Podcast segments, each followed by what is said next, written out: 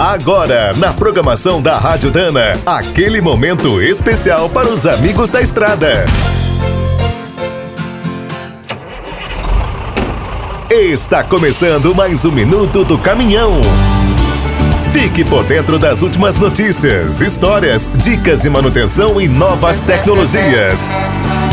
Em 1947, Ricardo Álvaros abriu uma pequena fábrica em Porto Alegre fez uma parceria com a Dana e liderou o mercado de cruzetas e cardãs. Há 50 anos, em 1971, a empresa decidiu dar um grande salto. Inaugurou uma nova unidade em São Paulo e anunciou que faria eixos diferenciais. Apesar de ser um produto complexo, os brasileiros tinham o apoio da Dana. Desde 1919, a matriz fabricava os eixos Spicer nos Estados Unidos. A nova linha teve muito sucesso, principalmente com os modelos 44, 46, 60 e 80. Equipavam os carrões da época, picapes e caminhões. Em 1983, a Dana ampliou a produção após comprar a operação de eixos da Ford do Brasil. E em 1996, adquiriu a fábrica da Braseixos.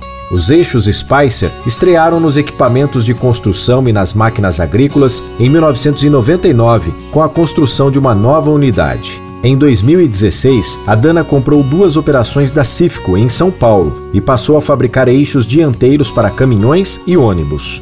Atualmente, o grupo conta com fábricas de eixos em Sorocaba, no interior paulista, e na cidade gaúcha de Gravataí. A Dana também oferece centenas de peças e até eixos completos para as lojas e oficinas com a garantia das marcas Spicer e Álvaros. Quer saber mais sobre o mundo dos pesados? Visite minutodocaminhão.com.br. Aqui todo dia tem novidade para você.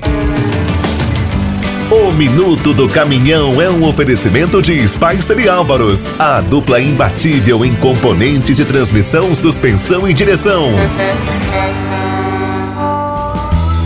Quem é do trecho já sabe, para ficar bem informado, a Rádio Dana é sempre a melhor sintonia.